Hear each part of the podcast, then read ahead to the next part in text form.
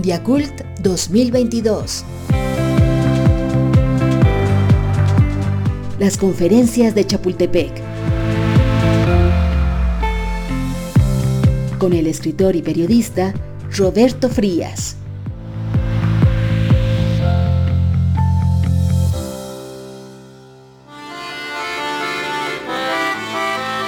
En el marco de Mondiacult 2022, la Conferencia Mundial de la UNESCO sobre Políticas Culturales y Desarrollo Sostenible, la Secretaría de Cultura lleva a cabo el ciclo Las Conferencias de Chapultepec, un acercamiento más filosófico a la cultura desde el ángulo de sus protagonistas, pensadores, artistas y escritores.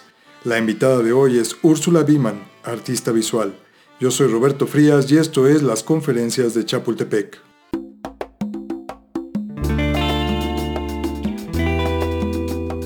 No hace mucho que al arte que se dejaba guiar por principios políticos o teóricos le llamábamos arte comprometido. Si bien el fantasma del llamado arte comprometido recorrió buena parte del siglo XX y fue importante en términos políticos, en términos estéticos dejó mucho que desear. Hoy el arte está cambiando de nuevo, pero de manera inversa. De una postura absolutamente libre y plena de estética, se plantea a sí mismo como una actividad humana estética pero con claras posibilidades de generación de cambio, de transformación, a través de su conexión directa con la realidad. De esta manera, el arte ya no solo habla de ecología, derechos humanos o desigualdad social, sino que sucede también desde el interior de esas esferas. Esta dimensión actual del arte contribuye a transformar la sostenibilidad y el horizonte de la cultura.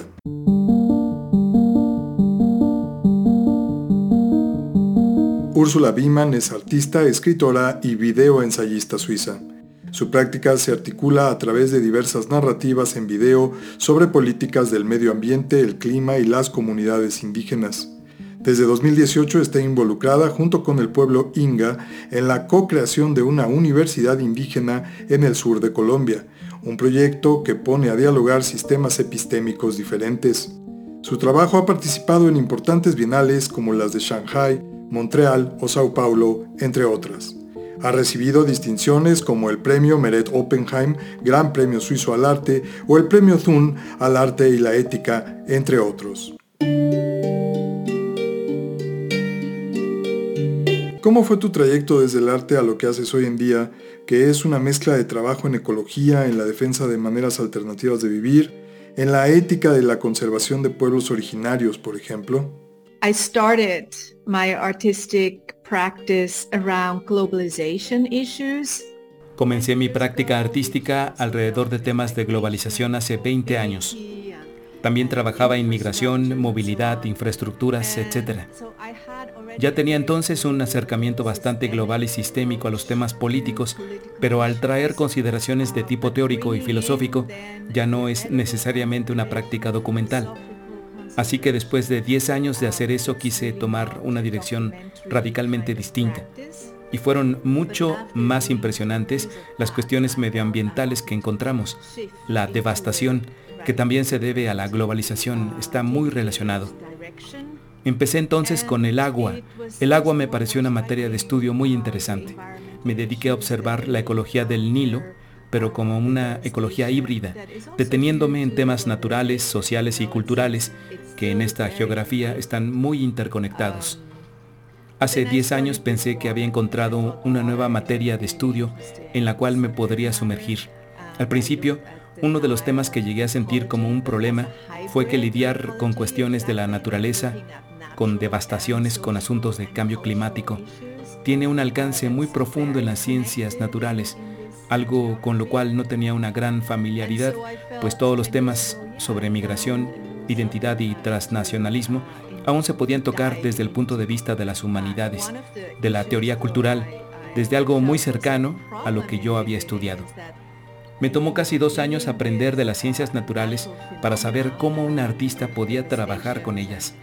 Por supuesto, el primer video me llevó al siguiente y por casualidad se me comisionó un trabajo en el Amazonas, junto con el arquitecto brasileño Paulo Tavares. Viajamos al Amazonas ecuatoriano y comenzamos a observar el tema de los derechos naturales, en estos casos sobre extractivismo en tierras indígenas. Son temas centrales en los que yo había pensado durante muchos años. Me parece que nos encontramos constantemente en ese espacio de fricción entre desear un mundo natural intacto, que es una noción conservadora, una noción romántica, pero que aún está con nosotros y que aún queremos perseguir. El otro lado es que el clima está cambiando. La biodiversidad está disminuyendo de manera drástica.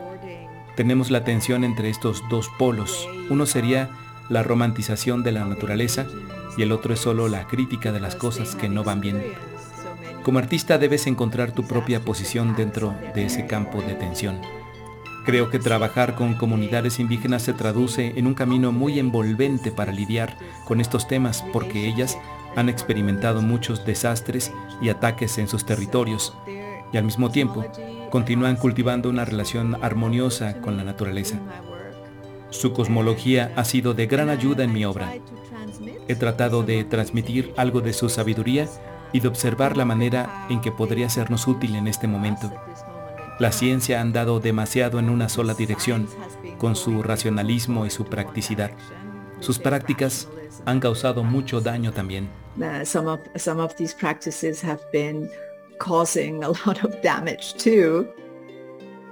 Tu acercamiento al arte rompe las barreras del artista meramente observador, crítico o documentalista para entrar en la arena del artista militante que se involucra desde dentro con los temas sociales, políticos, ecológicos de la obra, ¿podrías mencionarnos un par de preocupaciones tuyas actuales que estén reflejadas en tu trabajo?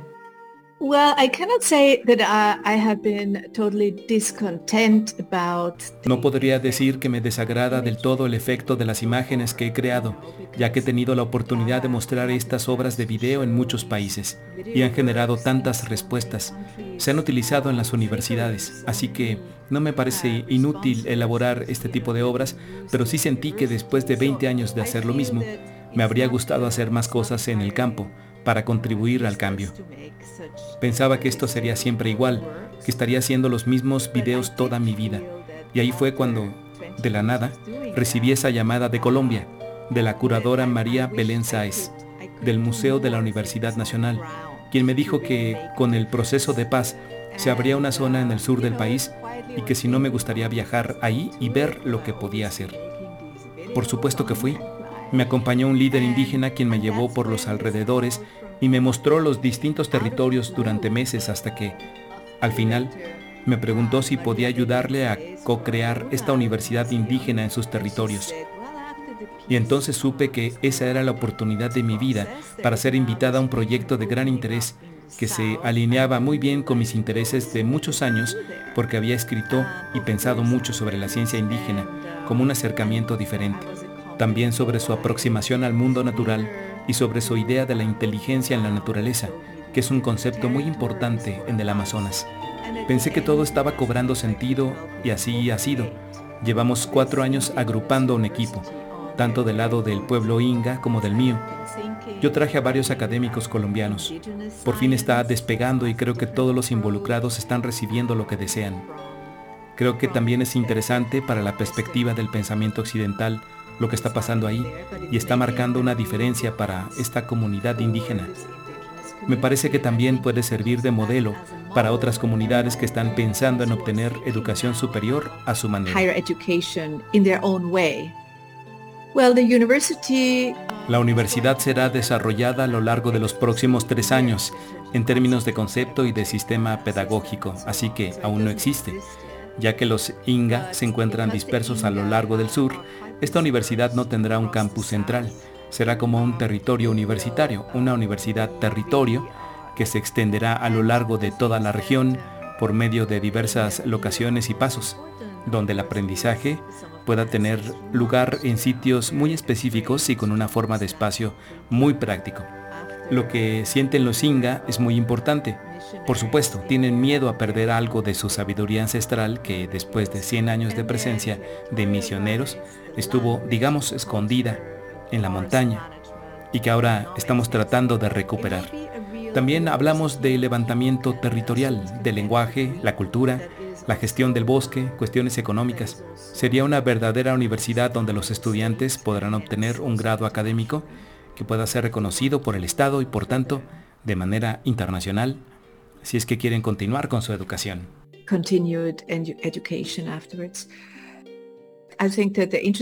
Creo que lo interesante de esta universidad es que pondrá a dialogar a la ciencia occidental con los sistemas de conocimiento indígena para ver cómo pueden apoyarse mutuamente. Hasta ahora, el problema es que los estudiantes que van a Bogotá o a Cali no aprenden lo que necesitan para sobrevivir en los territorios. Eso tiene que cambiar. Creo que el nuevo ministro de Educación que acaba de ser nombrado este mes es el director de la Universidad de los Andes y que su idea es descentralizar la educación. Eso nos da de pronto muy buenas cartas para impulsar nuestro proyecto.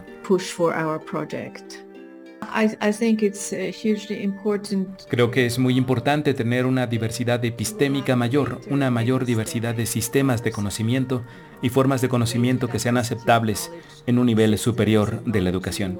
Como artista, veo mi papel en todo esto también como el de un acompañante. Un acompañante estética del proyecto para documentarlo, para co-crear con medios visuales mediante plataformas haciendo más accesible la comunicación de estas comunidades. Así que, en cierta medida, en el proyecto conservo activas algunas de mis herramientas artísticas. Es un cambio en mi práctica muy emocionante. Change in my practice. 20 years ago it was very difficult um, Hace 20 años era muy difícil. Con la práctica documental que yo tenía, algunos curadores amables me decían que no tenían nada que ver con el arte y ahora se le acepta bastante. Las cosas cambian y no está escrito en piedra.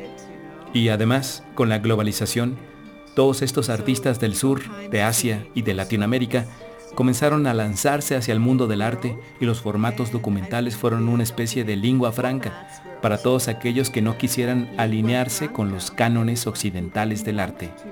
Line up with the Western art canons, you know.